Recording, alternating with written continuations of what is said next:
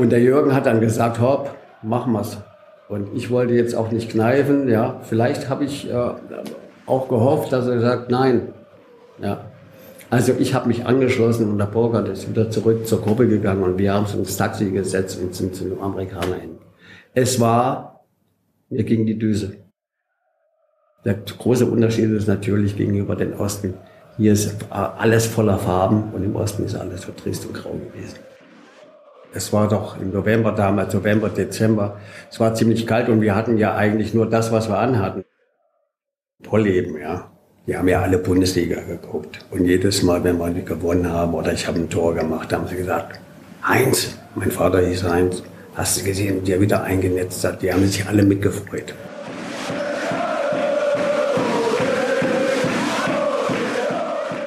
Vom HFC in die Bundesliga. Diesen Traum haben sich über die Jahre zahlreiche ehemalige Spieler der Rot-Weißen erfüllt. Von einigen habe ich euch hier im Podcast auch schon erzählt. Nämlich Fabian Bredlow, Klaus Jasula und Andi Gogia, die alle drei den HFC als Sprungbrett genutzt haben, um später in die Bundesliga zu kommen. In den 90ern war es die Generation um Darius Wosch, die nach der Wiedervereinigung den gesamtdeutschen Fußball eroberte. Neben Zaubermaus Wosch kamen unter anderem auch Alexander Löbe, Steffen Karl oder René Tretschok zu Einsätzen in der Bundesliga. Tretschok gewann mit Borussia Dortmund sogar die deutsche Meisterschaft und die Champions League. Der erste, der den Sprung vom HFC in die Bundesliga schaffte, war jedoch ein anderer. 1976 wechselte er mit seiner Flucht aus der DDR sprichwörtlich die Seiten und ist gemessen an der Anzahl der Titel, die er gewonnen hat, bis heute der erfolgreichste HFC-Spieler aller Zeiten. Die Rede ist von Norbert Nachtwey, mehrfacher deutscher Meister, DFB-Pokalsieger und UEFA-Cup-Gewinner. Mein Name ist Oliver Leiste und das ist die Geschichte von Norbert Nachtwey. Badkurvenversteher, der MDR Sachsen-Anhalt HFC-Podcast. Vor gut anderthalb Jahren, wir sind jetzt gerade im März 2023, erschien ein Film über Norbert Nachtwey. Ich hatte ihn auch vorher schon als potenziellen Gast für den Podcast im Kopf, aber dieser Film, der hat dann wirklich meine Begeisterung für dieses Thema geweckt. Autor des Films war Matthias Liebing, ein Journalist, der genau wie Norbert Nachtwey aus dem heutigen Landkreis Mansfeld-Südharz stammt. Den früheren Fußballer begleitet er beruflich schon seit vielen Jahren. Matthias hat mir dann auch den Kontakt zu Norbert vermittelt und mir bei der Vorbereitung zu diesem Podcast geholfen. Und damit ihr schon mal einen kleinen Eindruck von Norbert Nachtwey bekommt, habe ich Matthias gefragt, was Nachtwey denn eigentlich für ein Typ ist. Ein großartiger Typ, ähm, ein lebenslustiger, ein kreativer, ganz fleißiger, einfach ein, ein, ein hochsympathischer Mensch, der immer für seine Ideale, für seine Ziele eingestanden äh, ist, äh, Zeit seines Lebens, der das Leben jeden Tag genießt und der gleichzeitig eben auch ein harter Arbeiter ist. Also ein ganz, ganz, ganz sympathischer Mensch. Doch was genau fasziniert Matthias Liebing am Leben von Norbert Nachtwey eigentlich so sehr, dass er sich früher als Schülerpraktikant bei der Zeitung, als Filmemacher und künftig auch noch als Buchautor mit seinem Leben beschäftigt? Das ist ganz klar die, die, die Fluchtgeschichte. Die Dynamik, die sein ähm, Leben angenommen hat durch eine ganz spontane Aktion eigentlich, die ähm, er und Jürgen Pahl dann unternommen haben in der Türkei, ähm, die vorher durchaus mal besprochen war. Also die ähm, Jugendspiele des Hallischen FC hatten das eine oder andere in, in einer kleinen Gruppe schon immer mal über die, über die Frage gesprochen, ob sie sich äh, gut genug wähnen würden, in der Bundesliga spielen zu können.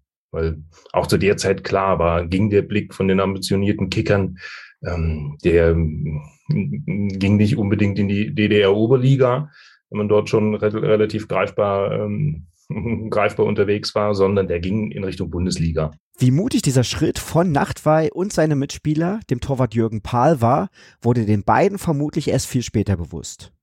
Im Interview gleich werden wir natürlich ausführlich über die Flucht sprechen. Aber ich habe die Frage auch Matthias gestellt und ich glaube, obwohl er Norbert schon wirklich lange kennt, ist er immer noch ein wenig verblüfft, wie entschlossen, aber auch wie naiv Norbert Nachtwey und Jürgen Pahl damals waren. Das ist natürlich so ein Twist im Leben, der historisch, zeitgeschichtlich einfach was ganz, ganz Besonderes ist. Also diesen Mut aufzubringen, alles, was man was er mit seinen äh, jungen Jahren als junger Erwachsener hatte, sich aufgebaut hatte, diese enge Verbindung zur Familie, aufs Spiel zu setzen, ähm, mit allen denkbaren Konsequenzen zu leben. Und die Konsequenzen, also der, der Katalog war ziemlich breit und lang. Ähm, das alles äh, aufs Spiel zu setzen ähm, für die Chance, die wussten ja auch gar nicht, ob sie gut genug waren, in der Bundesliga zu spielen. Äh, also das in dem Alter, äh, wenn man Norbert damals gefragt hätte, der war sich sicher seiner Qualitäten bewusst, aber er wusste nicht, ob das für die Bundesliga reicht. Und ähm, das alles zu wagen und das dann durchzuziehen, das äh, ist eine großartige Lebensgeschichte. Und über diese Lebensgeschichte möchte ich nun sprechen. Mit Norbert Nachtwey selbst. Ich habe ihn im neuen Campus von Eintracht Frankfurt getroffen. Das Gespräch haben wir Anfang Februar aufgenommen, was ihr vielleicht daran merken werdet, dass es kurz um ein HFC-Spiel gegen den FSV Zwickau geht. Ja, ja, ich weiß. Die meisten von euch haben dieses Spiel mittlerweile erfolgreich verdrängt. Zu Recht, wahrscheinlich. Norbert arbeitet inzwischen seit etlichen Jahren als Nachwuchstrainer bei Eintracht Frankfurt und deshalb konnten wir den Podcast dankenswerterweise dort produzieren. Im ersten Teil sprechen wir über seine Ausbildung beim HFC, über die Unterschiede zu heutigen Nachwuchsleistungszentren, natürlich über seine Flucht und über seine ersten Monate in Westdeutschland bis hin zu seinem ersten Bundesligaspiel. Und nun wünsche ich euch ganz viel Spaß im Badkurvenversteher mit Norbert Nachtwey.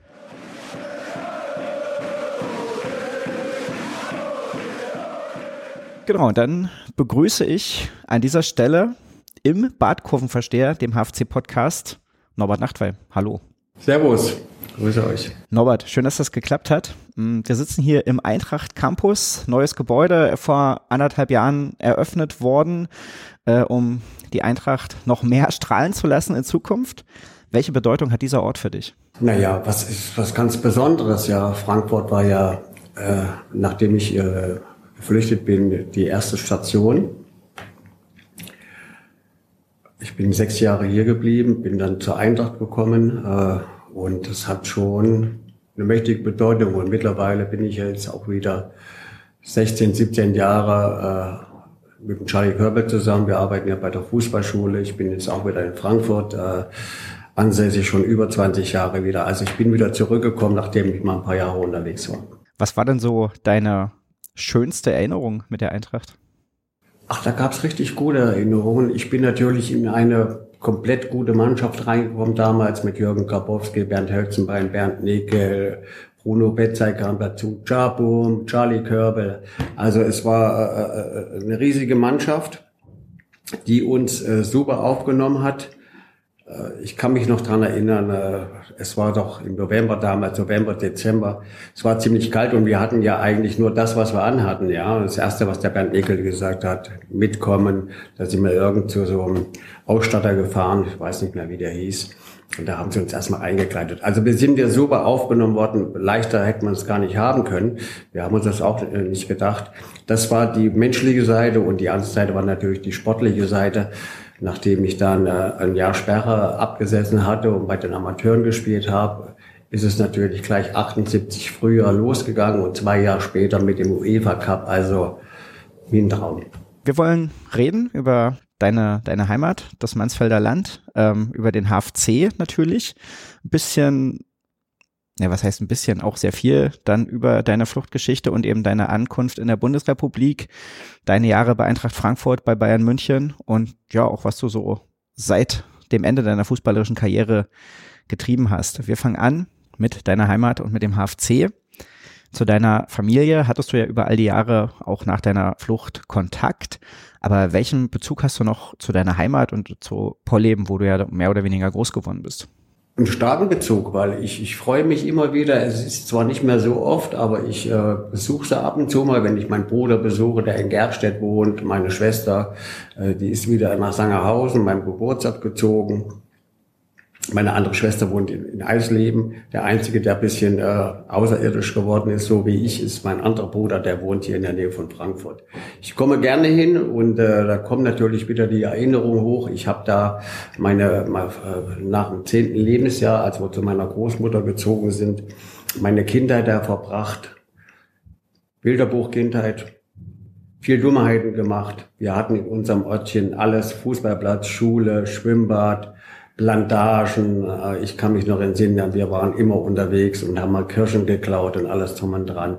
Also es war eine wunderbare Kindheit und da kommen natürlich die Erinnerungen auch wieder hoch. In jedem Buch und jeder größeren Sammlung über den Hallischen FC taucht dein Name mit auf. Welchen Stellenwert hat der Club für deinen späteren Werdegang? Natürlich auch einen großen. Ich meine, ich bin ja dann mit 14 äh, bin ich auf die Sportschule gekommen nach Halle und äh, zum HFC, äh, habe da in den Jugendmannschaften gespielt und da hat sich das alles entwickelt. Äh, durch dieses konstante Training, alles total neu, Training, Schule kombiniert, dann ist automatisch, äh, sind ja dann auch äh, diese Zeiten gekommen mit der Schüler-, Jugend-, Juniorennationalmannschaft.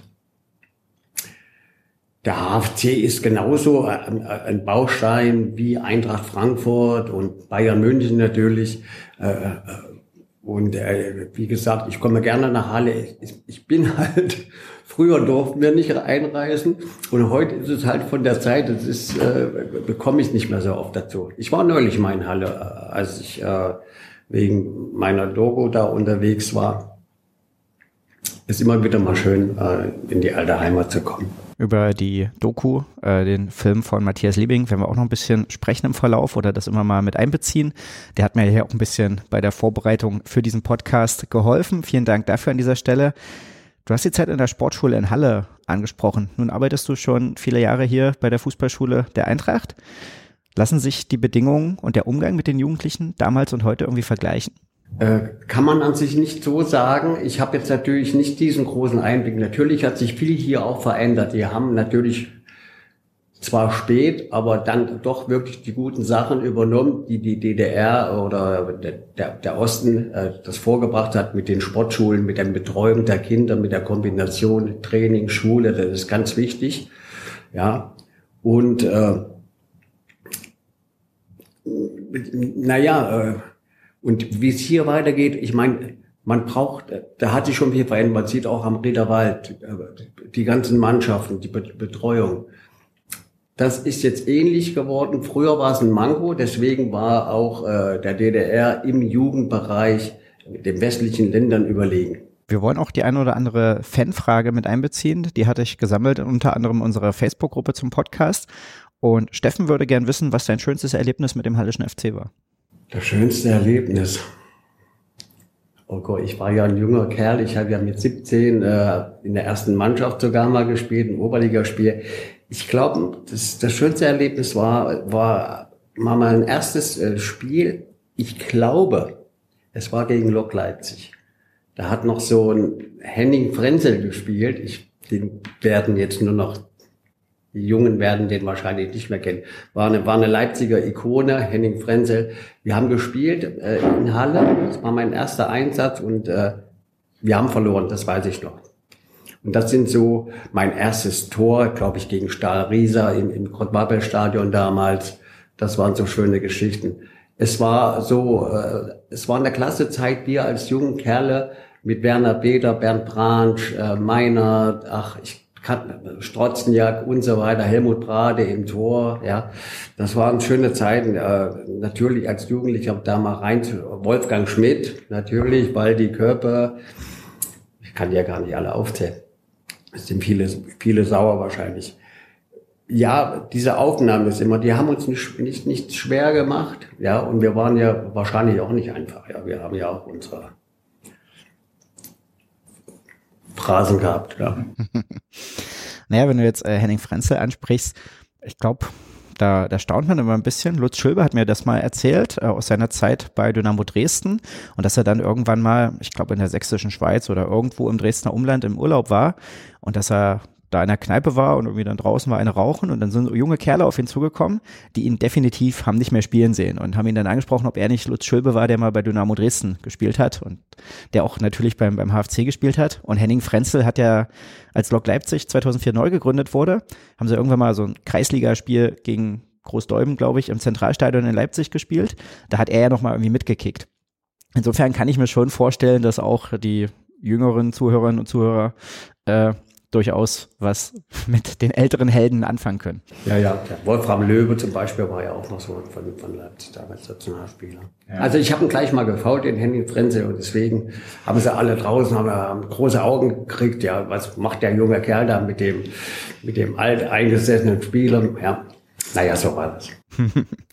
Wie sehr verfolgst du den HFC heute noch? Ich weiß, äh, ich gucke immer äh, Samstag 14 Uhr, gehe ich immer durch, wer wo spielt und ich gucke mir oft Spiele an vom HFC. Ja, leider ist es halt nicht so erfolgreich momentan. Wir müssen sehen, dass sie die Kurve kriegen. Jetzt war es ganz bitter gegen, gegen Sachsenring-Zwickau. Aber ist, heißt es überhaupt noch Sachsenring? Die heißen nur noch FSV Zwickau. FSV Zwickau.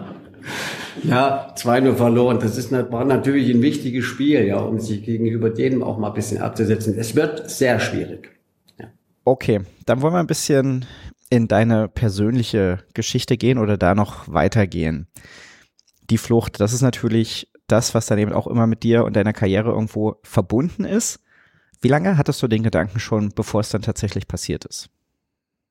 Den Gedanken hatte ich eigentlich nie.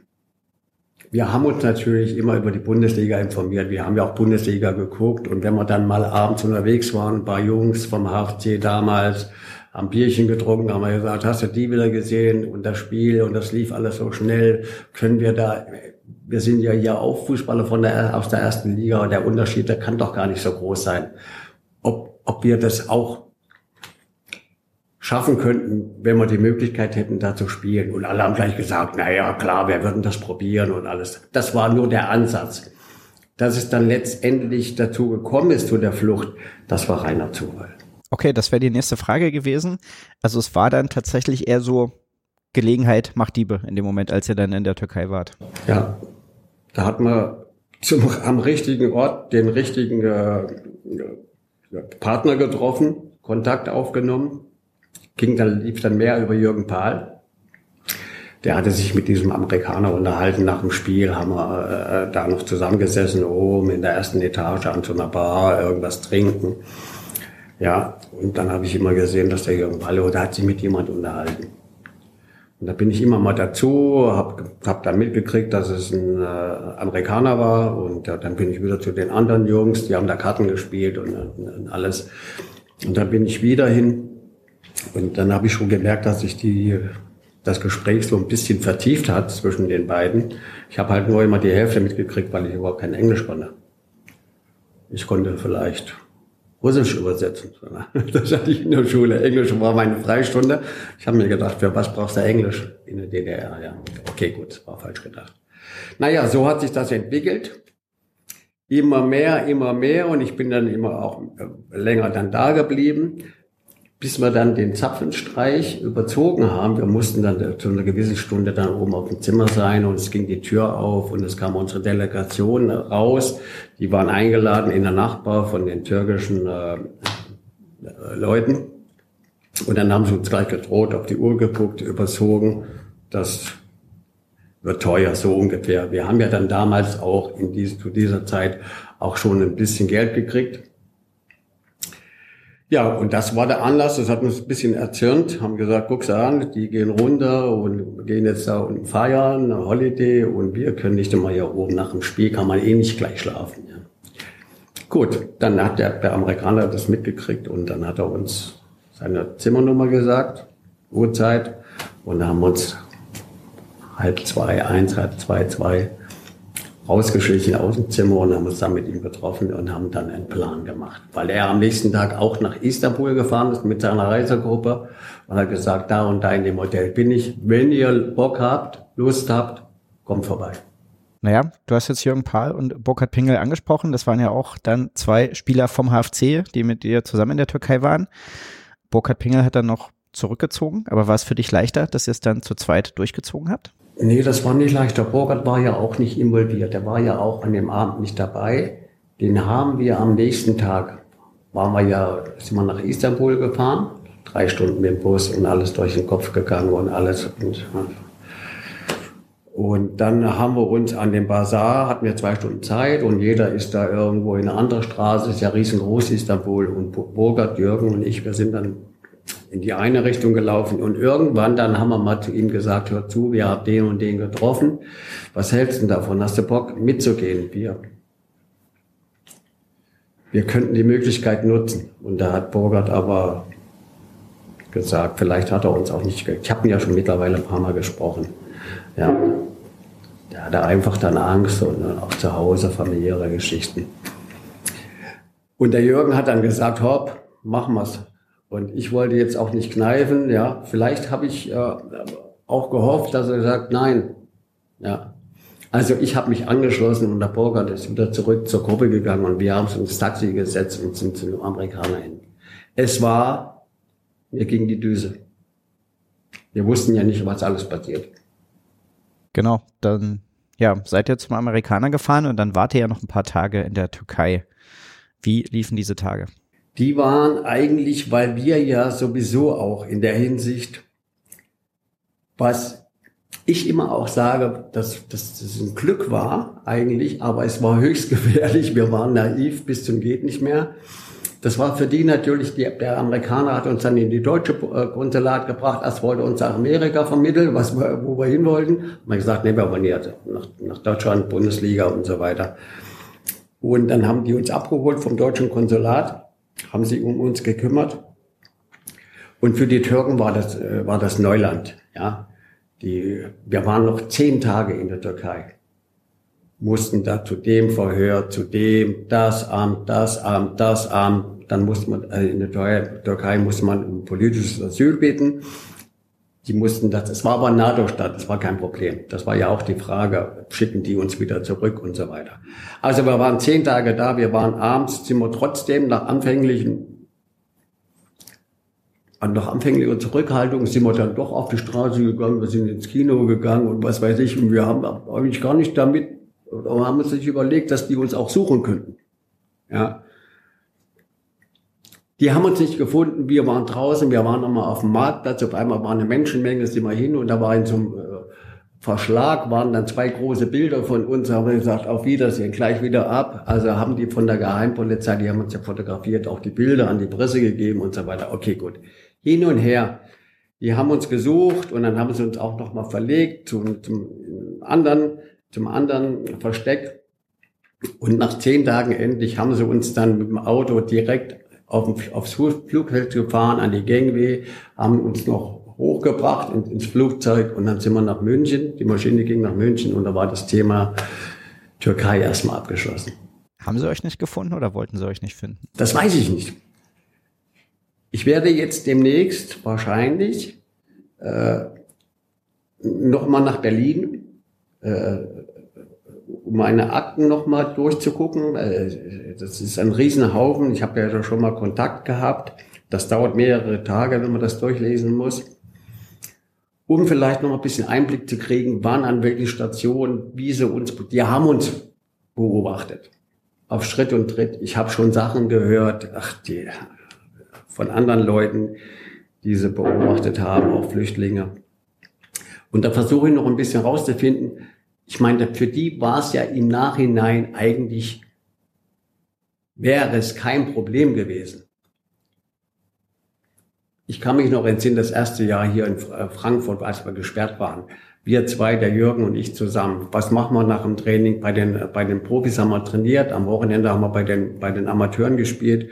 Was machen wir? Wir können ja nicht immer im Hotel sitzen. Also sind wir auf die Juche, Sachsenhausen, in die Stadt, ist doch ganz klar. Die hätten es doch einfach gehabt, eine Bille ins Glas und dann halt wären wir am Alexanderplatz wieder aufgewacht. Aber das haben sie nicht gemacht. Keine Ahnung warum. Das große Ziel, ich habe mal die Akten, ich war ja mal kurz da und da hat die mir was rausgeschrieben. Das große Ziel immer von, für den Staat, wenn jemand seine, wenn jemand die DDR verlassen hat, dass derjenige nicht erfolgreich im Westen ist. Und vielleicht haben die sich gedacht, na ja, die gehen abends um die Häuser, die werden sowieso nichts bei dem Lebenswandel. Vielleicht haben sie so gedacht, keine Ahnung, aber die, ich weiß es nicht. Und ich versuche das jetzt mal rauszufinden, nochmal die Akten durchzustöbern, vielleicht aus welchem Grund auch immer, vielleicht steht was drin. Okay. Gut, dass ihr dann jetzt nicht erfolgreich wart, kann man dann im Nachhinein nicht sagen, werden wir gleich noch drüber sprechen. Wie habt ihr euch gefühlt, als ihr dann endlich in der Bundesrepublik, sprich in München, angekommen seid?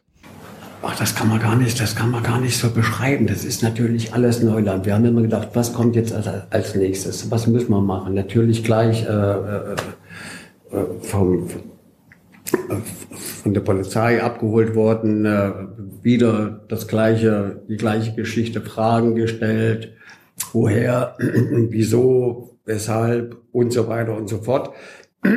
Aber danach war München, wir waren drei Tage, haben uns die haben uns eingekleidet. Es war ja auch Winter. In München ist ja, sagen wir mal, nicht so gerade angenehm warm zu der äh, Jahreszeit. Anoraks gekauft. Dann sind wir sogar im Stadion gewesen. Gegen Belo Horizonte haben die Weltpokal gespielt. Also drei Tage da, Verfassungsschutz, alles drum und dran, was dazugehört. War ein guter, guter Eindruck. Also und dann musste man, musste man immer den Weg über Gießen gehen, über das Notaufnahmelager. Und nach drei Tagen haben sie uns jetzt zugesetzt und dann sind wir nach Gießen. Bist du noch ab und zu in Gießen? Ab und zu bin ich mal da, aber und jetzt neulich wieder, ich komme mal wieder zur Dogo, da war ich auch wieder da und habe mir alles angeguckt nochmal. Puh, das war schon bitter. Da hat sich an sich nicht viel verändert. Und dann kamen die Geschichten wieder hoch, die Familien, die wir da getroffen haben die auch äh, freigekauft worden sind, äh, teilweise auch äh, Leute, die im Gefängnis waren, die sie vielleicht auch gefoltert haben. Das war schon, das war schon elend da, ja. Ja, ja wie waren dann die Reaktionen aus der DDR? Also deine Familie ist natürlich zu Hause geblieben. Die haben es ja dann auch erst nicht durch dich erfahren, dass du jetzt äh, nicht mehr zurückkommst. Also was waren die Reaktionen des Staates und was musste dann deine Familie durchmachen? Was wurde vielleicht auch, die Zeitungsanzeigen oder die, die Fahndungsplakate der Türkei du schon angesprochen, was wurde vielleicht auch medial berichtet? Also in der Zeitung hat nur ein ganz kleiner Artikel gestanden, so vier Zeilen, fünf Zeilen, äh, zwei DDR-Sportler äh, haben die DDR verraten, die Japaner danach haben sich von der Mannschaft abgesetzt, also Vaterlandsverrat, ja. So, das war das Einzigste. Und äh, meine, meine Eltern, meine Familie hat das äh, mitgekriegt äh, von, von der Nachbarin, die hat es im Radio gehört, dass ich zwei DDR-Sportler Namen genannt und die ist schnell rübergegangen zu meiner Mutter, oh Jemine. Und äh, ich habe natürlich dann versucht, ich wusste ja, dass sowieso mal einen Brief, zu, Brief haben wir geschrieben, ich wusste ja, dass sie das alles aufmachen und so weiter. Einfach mal nur ein bisschen zu beruhigen. Und dann habe ich äh, Telefongespräche angemeldet, musste man immer anmelden. Ja, wir hatten da zwei, drei Apparate im, im Ort und äh, da habe ich die angemeldet und da haben wir mal telefoniert. Es geht gut, alles tut mir leid, also ist schwer zu erklären und äh, einfach nur die Gemütsgeschichte. Äh, und äh, was schön war, wir haben ja mit der Eintracht äh, 1980 auch gegen Brünn gespielt. Und in die CSSR konnte man einreisen als DDR-Bürger ohne Visa. Da waren ja auch viele Fans von der, von der DDR da, die uns angeschaut haben. Viele Stasi-Mitarbeiter natürlich auch gleichzeitig. Und so habe, habe ich dann viele von meiner Familie da wieder getroffen. Meine Mutter, Schwester, Bruder, alles drum und dran. Wir haben über die Eintracht, haben wir Zimmer gleich gemietet in unserem Hotel, wo wir waren. Und da habe ich die 1980 äh, dann das erste Mal wieder gesehen. Ich meine, vier Jahre, man hat gedacht, man, man sieht sich vielleicht gar nicht mehr. Ja. Und äh, meine Familie ist nur immer, die haben die dann, meine Mutter und mein Vater, natürlich äh, auch 60 Jahre alt und so weiter, immer mal zur Stasi bestellt, nach Halle. Ja, und die waren ja so verängstlich. Aber im Nachhinein ganz einfache Fragen, was macht Norbert, das, das, das, hat er sich mal gemeldet. Die wussten ja, dass ich mal einen Brief geschrieben habe oder auch mal telefoniert habe. Und dann sollte mein Vater, haben sie, wollten sie überreden, dass er mich, dass er mal hier rüber fährt und mich wieder zurückholt. Hat er gesagt, nee, macht er nicht. Äh, ist ja, wenn ich wieder zurückfahre, ist ja sowieso Sport vorbei. Ja. Also nein, haben sie aus der Partei entlassen und so weiter. Aber im Großen und Ganzen haben sie sie äh, in Ruhe gelassen.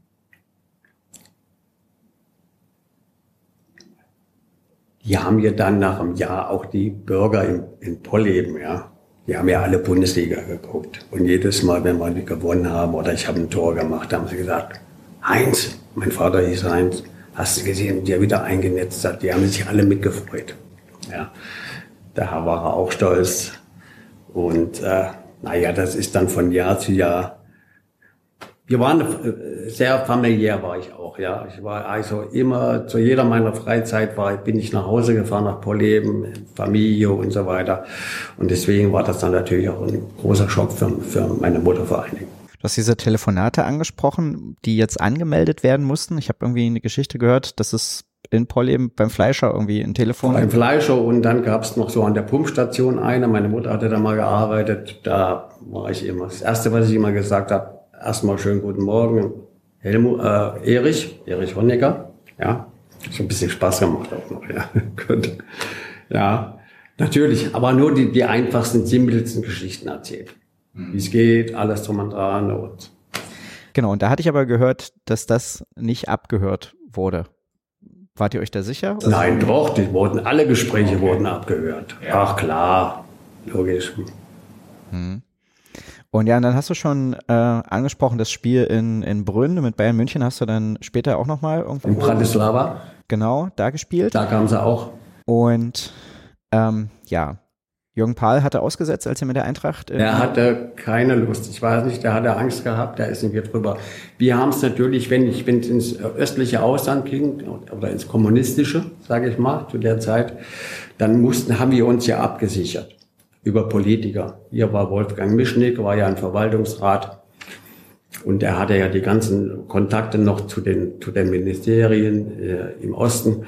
Und der hat sich da das Okay eingeholt und das war für mich dann okay, da habe ich gesagt, wir machen es nicht. Wir waren ja auch in Russland und überall, ja. Aber auch für deine Familie war das dann kein Problem, dass ihr euch dann dort gesehen habt? Nö, die konnten ja, die brauchten ja kein Visa. Ja. Ich kann es ja auch erzählen, da habe ich ein bisschen, habe ich auch Geld mitgenommen von hier und die haben es dann überall verstaut, wo sie mit dem Zug heimgefahren sind und da war ja der Bus, äh, der Zug auch voll mit, mit, mit äh, Stasi-Leuten und so weiter. Und da haben sie halt Angst gehabt, wenn sie jetzt kontrolliert werden und alles. Ja. Aber alles gut gegangen. Naja, cool.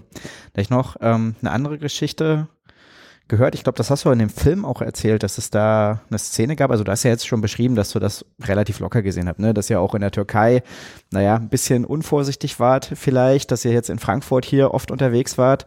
Und ähm, diese Geschichte mit dem Auto, wo dann die Bremsen nicht mehr gingen, ja. dass dich das so ein bisschen zum Nachdenken gebracht hat. Das kam aber jetzt erst, da habe ich, ich musste erstmal alles äh, Re äh, Revue passieren lassen. Das kam jetzt alles erstmal durch die Doku und alles drum und dran und durch die Stasi-Akten dass die uns permanent beschattet hatten, ja.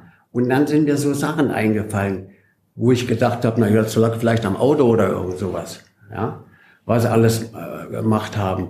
Äh, wir waren in Kaiserslautern, haben die Eintracht geguckt, mal Freitagabend, ja, haben da übernachtet und dann sind wir heimgefahren. Ich hatte ein Capri. Ford Capri war da noch, war da noch ja, aktuell. Und da bin ich wirklich bis nach Frankfurt gekommen und als wir in der Stadt waren, ist meine Bremse aber total versagt. Und dann habe ich es von Bekannten machen lassen. Der hat gesagt, war kein, äh, war kein, äh, war keine Bremsflüssigkeit mehr drin. Und da habe ich gedacht, na ja, vielleicht ist irgendwas kaputt gegangen und alles. Das sind aber so Sachen, wo ich mir gedacht habe, vielleicht haben sie da romantiert, ja.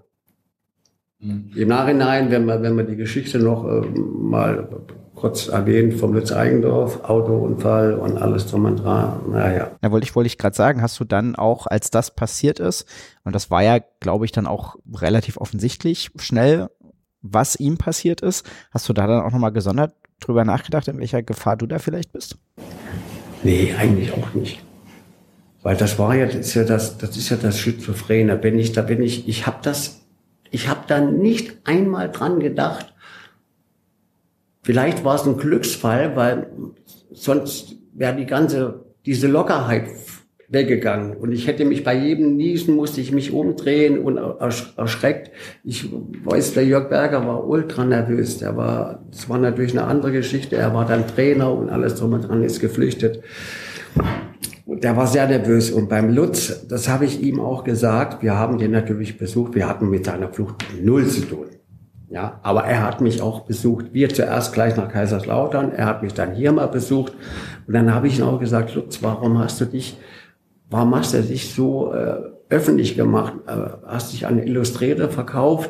Hast alles ausgeplaudert vom BFC, von Gehältern? Das ist ein Stasi, war der Stasi-Verein. Wir haben die ja alle gehasst im Osten, BFC Dynamo. Der Polizeiverein, Mielke war äh, der Chef, der Chef der Stasi. Und der Lutz hat alles ausgeplaudert und er hat ja auch, glaube ich, einen Rang gehabt. Das war ja, das war ja, äh, wie nennt man das, äh, wenn du bei der, bei der Polizei arbeitest und du türmst. Ach, irgendeine Flucht. Mhm. Ja. Fahnenflucht, ja. Und äh, ich glaube zu 99 Prozent, das haben sie sich nicht gefallen lassen. Und ich habe irgendwann mal auch von jemandem gehört, dass der Mega das auch mal kurz erwähnt hat, zu einem Sportler, der ist äh, auch hier im Westen, hat die Ausreise dann gekriegt nach Sperrwerf, Olympiasieger, ich komme jetzt nicht mehr unter Diskus. Und da hat der Mädel zu ihm gesagt, aber wenn du hier rüber gehst, kannst du nicht machen, was du willst. Pass mal auf in den nächsten Wochen. Und da ist das mit dem äh, Lutz Eigendorf passiert. Und das war die konsequent. Ist natürlich kein Grund, jemanden umzubringen. Ja klar. Na gut, was ist ein guter Grund, jemanden umzubringen? Mir fällt keiner ein. Ja, wenn ich, wenn einer meine Familie umbringt oder das weißt du ja. Aber sowas nicht, ja, ist klar. Aber so war es halt, äh, Stasi-Geschichten und deswegen habe ich äh, nie dran gedacht. Ich glaube, da hätte ich eigentlich auch nie so locker sein können und, und der Jürgen, Jürgen war so ein Grübler, aber ich glaube, wir haben uns darüber nie unterhalten. Erst jetzt, als das im Nachhinein alles als Schwarz und Weiß, Stasi-Akten, das und das. Und hat man sich ein bisschen mehr Gedanken gemacht. Aber ich habe bis jetzt, ich will, eigentlich wollte ich gar nicht reingucken, weil ich bis heute immer noch ruhig schlafen kann. Und wenn ich da, ein paar Sachen habe ich da, ja, am Anfang, habe ich vor kurzem mal durchgelesen, da ist es mir eiskalt einen Buckel runtergelaufen. Also, die haben da schon einen riesen Apparat gehabt. Da sind wir wieder beim Film, weil der endet ja auch damit, dass du dann anfängst, da in diesen äh, Stasi-Akten rumzublättern. Du hast jetzt gesagt, du willst demnächst nochmal nach Berlin fahren und dann noch ein bisschen weiterlesen. Hast jetzt schon ein bisschen drin gelesen. Hast du irgendwas darin gefunden, weiß ich nicht, irgendjemanden, der dich besonders enttäuscht hat oder irgendwas, was dich überrascht hat? Nee, so weit war ich nicht. Wir waren ja nur kurz da und äh, die junge Frau, die dafür verantwortlich war, die hat nur ein paar Akten rausgesucht, so am Anfang. Da waren von mir Einschätzungen drin, vom Polizisten im Pollleben, von, von, von Leuten, vom HFC. Da habe ich gedacht, das gibt's ja gar nicht. Netter Kerl, immer äh, hilfsbereit und alles drum und dran, ja. So haben die mich beschrieben und dann habe ich weitergeblättert. Die hat ja nur aus, ein bisschen was rausgetan. Und dann gab es einen Absatz, da ging, kam drin vor, also äh, unser Fahrer hat da schon mal die Strecke abgefahren, ja, um alles zu testen, damit wir das Paket auch heimbringen. Also die haben mit Bildern, wo ich gewohnt habe, Autokennzeichen, alles drum und dran war da drin, ja. Und dann dieser kurze Ausschnitt, äh, dass der Fahrer alles schon abgefahren ist, der Kurier, um das Paket dann mitzunehmen, heimzubringen. Ja, das war, da habe ich hier in Bischofsheim gewohnt. Ja. Und Autokennzeichen, alle, überall, wo ich gewohnt habe, Autokennzeichen von der Frau, Freundin, damals noch am Anfang. Also die haben schon einen Apparat gehabt, aber wir haben nichts gemerkt und ich habe damit mich auch nicht beschäftigt. Jetzt, wo ich es gelesen habe, habe gesagt, na Halleluja. Aber das heißt eben, das war dann auch hier im, in der Bundesrepublik. Ne? Also von Uli Hoeneß ist ja auch das Zitat überliefert, dass er sich ja quasi mit deiner Verpflichtung auch irgendwie die Stasi an die Sebener Straße geholt hat. Nee, wir waren ja auch da, das hat er auch in der Reportage gesagt, dass er, dass Bayern München natürlich ein Fußballverein ist, ja. Und äh, die haben sich damit überhaupt nicht beschäftigt. Wenn ich natürlich Probleme gehabt hätte, wäre ich zum Uli gegangen und da hätten die schon reagiert. Aber ich hatte keine Probleme. Das hat er auch erwähnt und so war es auch gewesen. Deswegen war das für ihn auch kein Thema. Ist dir jetzt irgendwas aufgefallen, dass auch Leute aus dem sportlichen Umfeld hier dann irgendwie Sachen über dich erzählt haben? Null. Null. Gar nicht. Und äh, ich, deswegen habe ich. Es ist doch immer, wenn da jetzt zum Beispiel steht, die haben ja sowieso alle so Decknamen gehabt, ja. Ich werde das noch mal durchlesen aus dem einfachen Grund, jetzt kann ich mal kurz erwähnen, weil wahrscheinlich noch ein Buch rauskommt, ja. Und äh, deswegen wollte ich noch mal in die Akten reingucken. Es bringt nichts nachzukallen. Da ist ein junger Spieler, der ist sportlich nicht mehr so gut, beim HFC, sage ich jetzt mal, war ja die Zeit, beim HFC. Und dann sagen sie zu dem, hör zu, du kannst bei uns auch bleiben, deine Leistung ist nicht mehr so gut, aber du musst uns ein bisschen mit Informationen füttern. Was machen die Jungs abends? Wo gehen die hin? Wann, wo trinken die Bier? Alles, das sind so Labalien. Und da will ich kein, deswegen, äh, wenn ich, wenn ich, wenn ich wüsste, wer das war, bringt mir doch nichts. Das sind so Sachen, da trage ich vergessen. Und das Buch machst du auch mit Matthias zusammen, oder? Ja, wir haben natürlich eine gute Vorlage mit dem, mit der Doku und so weiter. Und äh, deswegen wollen wir vielleicht noch so ein paar knifflige Sachen äh, vom, vom, von der Stasi, äh, was interessant wäre für das Buch, fürs Publikum, nochmal nachblättern.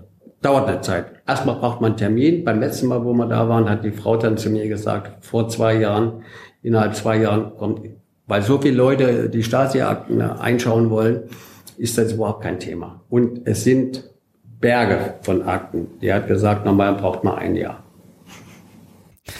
Wow. Naja, dann habt ihr noch ein bisschen was vor euch. Ähm, lass uns ein bisschen über Sport reden.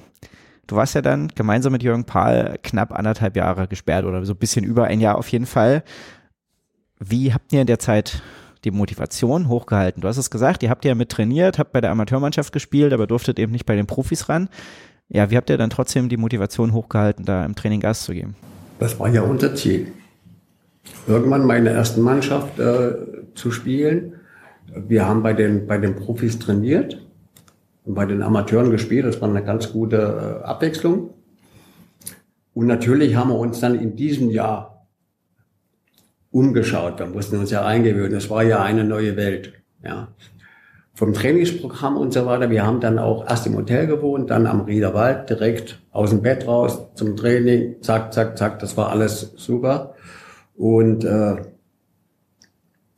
wir haben wirklich davon geteert, von diesem, von dieser hohen Trainingsintensität, äh, die wir in der DDR hatten, weil hier mit der, mit der Bundesligamannschaft, wo ich dann trainiert habe, habe ich gesagt, Gott, ist das ein Leben.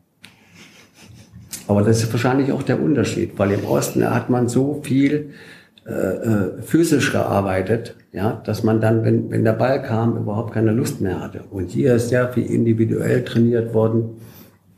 Das war ein großer Unterschied. Und das hat uns, also diese Intensität, die wir in der DDR hatten, der Akku war voll bis oben hin.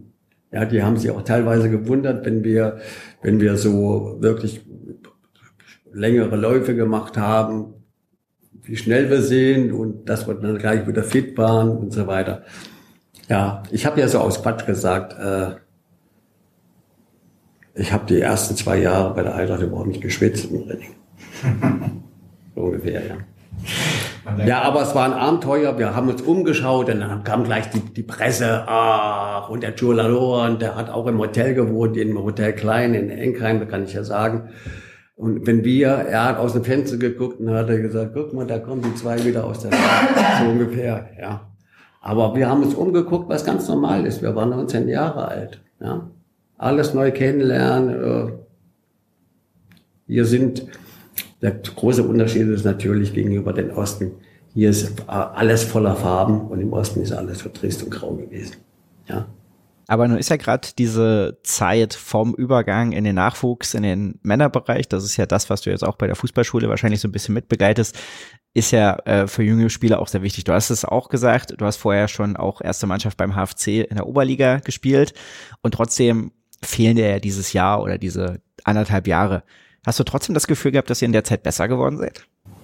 Ja, das bringt ja die Zeit mit, mit sich. Wir waren 19 und äh, weil viel individuell auch gespielt worden ist, äh, ich war ja wie gesagt, ich habe ja auch schon mein, mein, mein, äh, meine Lehre gehabt. Ich habe ja schon in der zweiten Mannschaft damals gespielt, beim HFC mit 17, dann in der ersten mit 17, was man ist heutzutage ja eigentlich sehr selten, ja.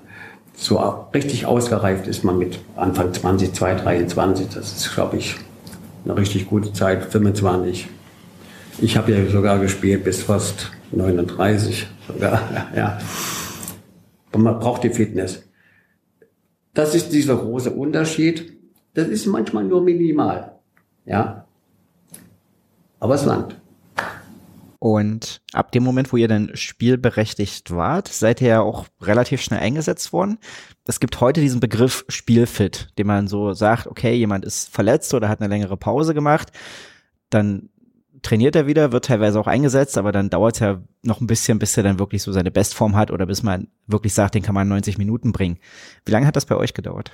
Ich habe 78 das erste Spiel gemacht, früher gegen VfB Stuttgart. Dann ist natürlich auch wichtig, man, man spielt da mit, man, man trainiert natürlich mit der Mannschaft, man kennt alle drum und dran, ist ja im Stadion und hat die ganzen anderen Spiele auch verfolgt. Man will überhaupt keinen Fehler machen.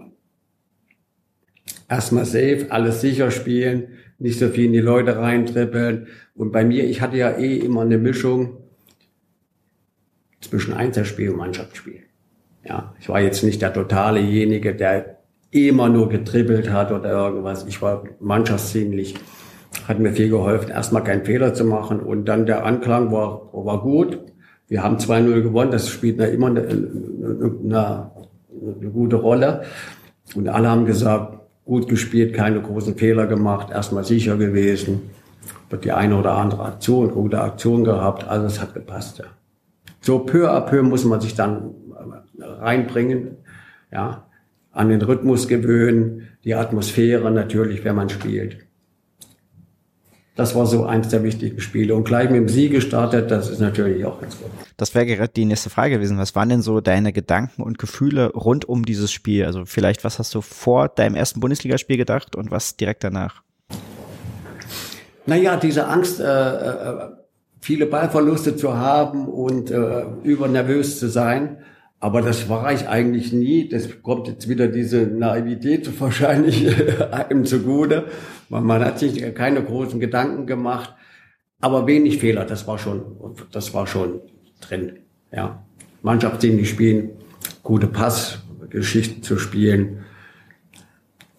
Ja, nicht zu versagen. Das hat man, das hat man, das hat man schon äh, im Hinterkopf gehabt. Aber das ist dann, wenn man dann auf dem Platz ist, ist das eigentlich wie weggefegt. Wie hast du den Unterschied im, zum Niveau beim HFC vorher oder auch zur DDR-Nationalmannschaft erlebt? Du hast jetzt schon das Trainingsniveau angesprochen, wo du hier überrascht warst. Ähm, aber wie hat sich das Spielniveau für dich angefühlt?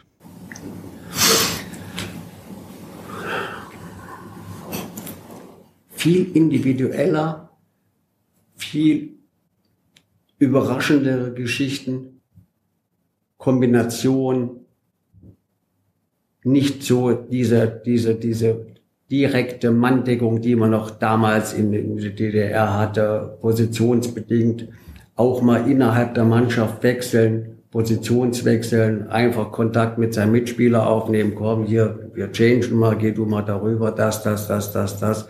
Das war ja total ich will nicht, das war fast verboten in der DDR. Das war ein Grund, eigentlich gar nicht einzusetzen. Ja. Und das waren riesengroße Unterschiede, obwohl man ja, man hat ja auch damals gesehen, als die beiden deutschen Mannschaften gegeneinander gespielt haben, Dresden gegen Bayern und so weiter und Magdeburg. Es waren gar nicht so große Unterschiede, aber es waren natürlich aber auch äh, die Mannschaften, äh, die, die mit, dem, mit die besten Spieler hatte. Die haben sie alle zusammengezogen damals, um international äh, konkurrenzfähig zu sein. Aber diese Feinheiten, Technik, das, das, das, das zu trainieren. Ich weiß noch, äh, ich habe mit Bernd Nickel, wir haben uns vor dem Training getroffen, nach dem Training haben wir noch geschossen. Die Torleute, die haben gesagt, schon wieder, ja. Also, und da habe ich mir auch viel angeeignet, Schusstechnik, Bernd Legler, weil ich war ja derjenige, der konnte man ja machen, was man wollte, der hat einen linken Fuß gehabt. So einen gibt es, glaube ich, in der Bundesliga gar nicht mehr.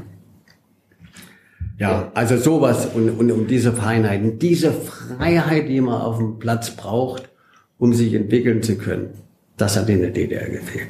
Der Michael hat eine ganz spannende Frage. Du hast ja erzählt, wie du dann auch als Jugendlicher schon die Bundesliga äh, verfolgt hast, wie bei dir zu Hause dann auch die Bundesliga noch mehr verfolgt wurde, als du da gespielt hast.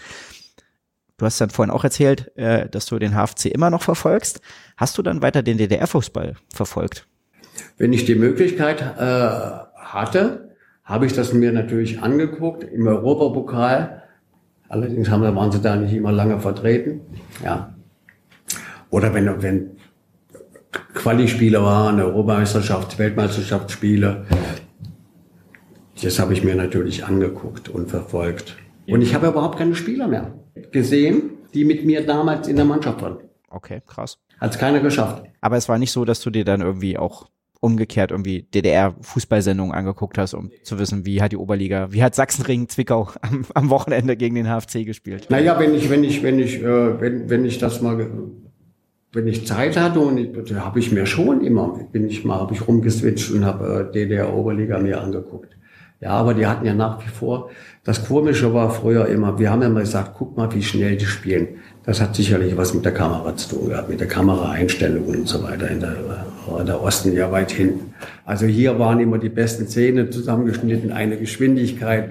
Und im Osten war das so halb live auch, ja. Oh, da war das ja, äh, da war das ja zehn Stundenkilometer langsamer. Weißt du? Vom HFC in die Bundesliga.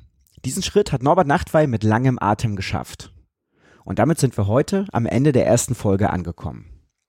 Falls ihr es noch nicht getan habt, könnt ihr diesen Podcast abonnieren bei Apple, bei Spotify, in der ARD Audiothek. Überall sind wir zu finden, genau wie auf unserer Homepage mdr.de im Bereich Sport. In ein paar Tagen geht's weiter mit der zweiten Folge und die findet ihr genau an diesen Stellen, die ich gerade genannt habe, sofern ihr uns abonniert habt. Falls nicht, gerne sofort nachholen. Und in Folge 2 werden wir sprechen natürlich über Norbert Nachtweis Erfahrungen als Bundesligaspieler, über seine Zeit bei Bayern München, über die Frage, was eigentlich sein wertvollster Titel war. Aber wir werden auch immer wieder zurückkommen zu seiner Heimatregion, dem Mansfelder Land, zum HFC so ein bisschen, weil dieses Thema ihn auch, als er es dann endlich in die Bundesliga geschafft hat, weiter begleiten wird.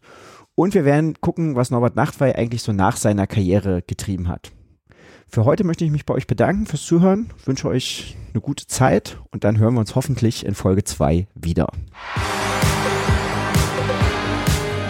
Badkurvenversteher, der MDR Sachsen-Anhalt HFC-Podcast.